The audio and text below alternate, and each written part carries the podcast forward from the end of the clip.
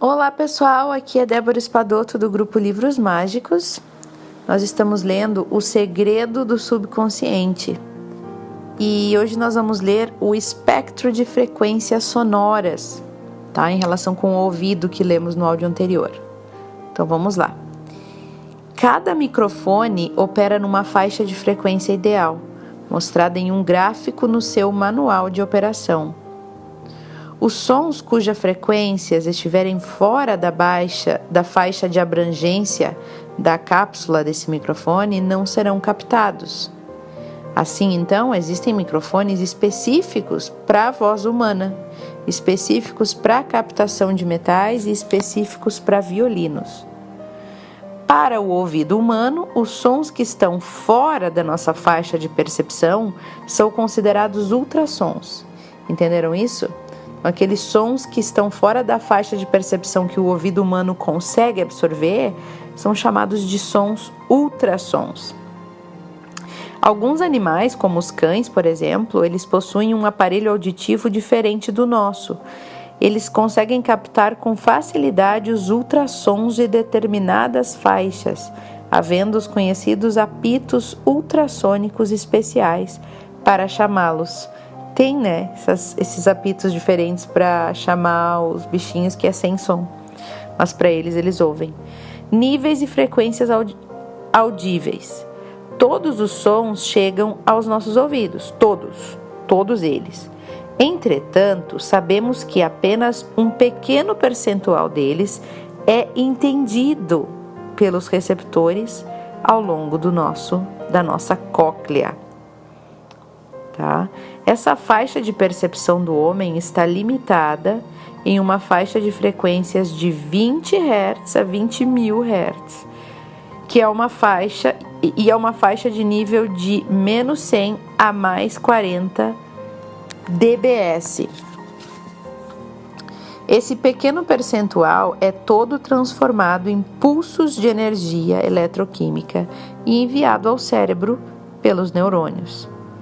Além desse limite técnico, o sistema auditivo humano seleciona os sinais produzidos dentro da massa sonora como realmente significativos e importantes para serem enviados para a área consciente do cérebro, desviando os que estiverem fora desses padrões, considerando-os sem importância para o arquivo morto. O conhecimento desses limites serve tanto para que as indústrias evitem gastos desnecessários em desenvolvimentos de equipamentos que estão fora das faixas audíveis, como também para o desenvolvimento de técnicas de persuasão subliminar, que é uma prática antiética, né, usada de forma indiscriminada na mídia, na mídia explorando exatamente esses pontos limítrofes, limítrofes de percepção humana. É a chamada propaganda subliminar. Já ouvimos muito a respeito disso, né? Então, usando ao nosso favor. Enquanto a subliminaridade, né, as mensagens subliminares, sons subliminares, podem ser usados para mudar nossas atitudes, a revelia da nossa vontade, mesmo contra nossa vontade, né? Também podemos usá-la voluntariamente para melhorar as nossas atitudes. A reprogramação mental foi desenvolvida com um sistema de alta tecnologia para isso. Através de mensagens subliminares contendo textos baseados nos valores primordiais para o desbloqueio de padrões negativos e limitantes, as mensagens são absorvidas rapidamente pela mente subconsciente enquanto você dorme. Então, é uma reprogramação mental com sons subliminares. Por exemplo, uma pessoa que queira ter uma atitude mais confiante em relação à vida poderia criar uma mensagem de texto do tipo: Sou muito capaz. Ao ter a sua mente bombardeada diariamente ao longo de horas e horas com essa mesma mensagem, através de ideias mais de, de ideia mais repetição, o subconsciente vai assimilar gradualmente o significado da mensagem e passa a motivá-la positivamente. Como funciona o efeito subliminar do som?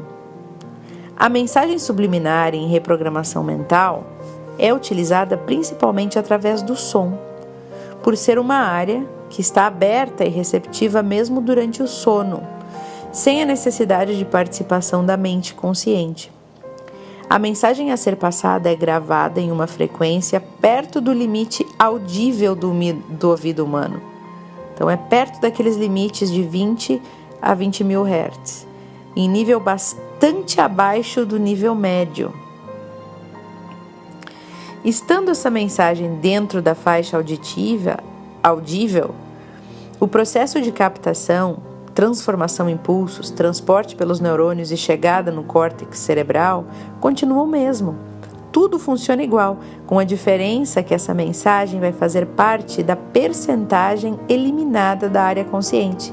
Ela não fica no consciente porque não está dentro dos padrões considerados importantes pelo centro cerebral de seleção, né? É, como ela está fora dos limites lá do, do que a gente consegue ouvir, ou ela está muito nos limites, ela é considerada sem importância, sendo então enviada para a área subconsciente direto. Ela não vai para o consciente. A mensagem ficaria depositada nesse arquivo, guardando o momento propício para entrar em ação quando for desencadeado o pensamento ou lembrança. Uma imagem ou sensação específica relacionada ao tema principal do trabalho em questão. Essas repetições periódicas funcionam como um dispositivo de alarme, mostrando ao cérebro que essas mensagens, embora fora dos padrões normais, têm uma grande importância a partir daí, os circuitos de busca cerebral passam a acessá-la, levando a essência da informação para a área consciente. Ao chegar na área consciente, a informação não está sendo ouvida pelos meios sensores normais, passando a impressão de que a mensagem é um pensamento interior, entendeu? Exatamente como afloram as nossas vontades, nossos desejos e nossos instintos. Então, não importa se a mensagem é compreendida ou mesmo percebida pela mente analítica, né, o consciente, já que no momento do envio para o cérebro, o que chega é só a sua essência. E para o cérebro não importa a ordem das palavras, mas a existência de algum sentido em sua composição. Por isso que os áudios de reprogramação mental contêm até oito níveis de mensagens subliminares. Que interessante, né? É... Aqui tem uma imagem que até eu posso dividir com vocês no grupo, tá? Aqui eles dizem notas e referências. Decibel significa um décimo de Bell. Bell é o nome dado em homenagem a Alexander Graham Bell, inventor do telefone. E arquivo morto chamamos a área inconsciente do cérebro que recebe todas as sensações consideradas sem importância pelo cérebro é, pelo centro cerebral distribuidor de informação, que é o tálamo.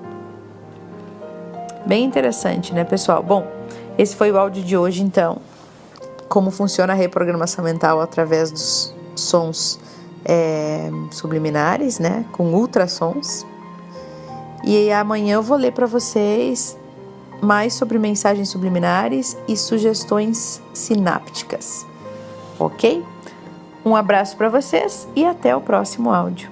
Ah, e estamos quase no meio do livro, é um livro bem rapidinho. Um abração.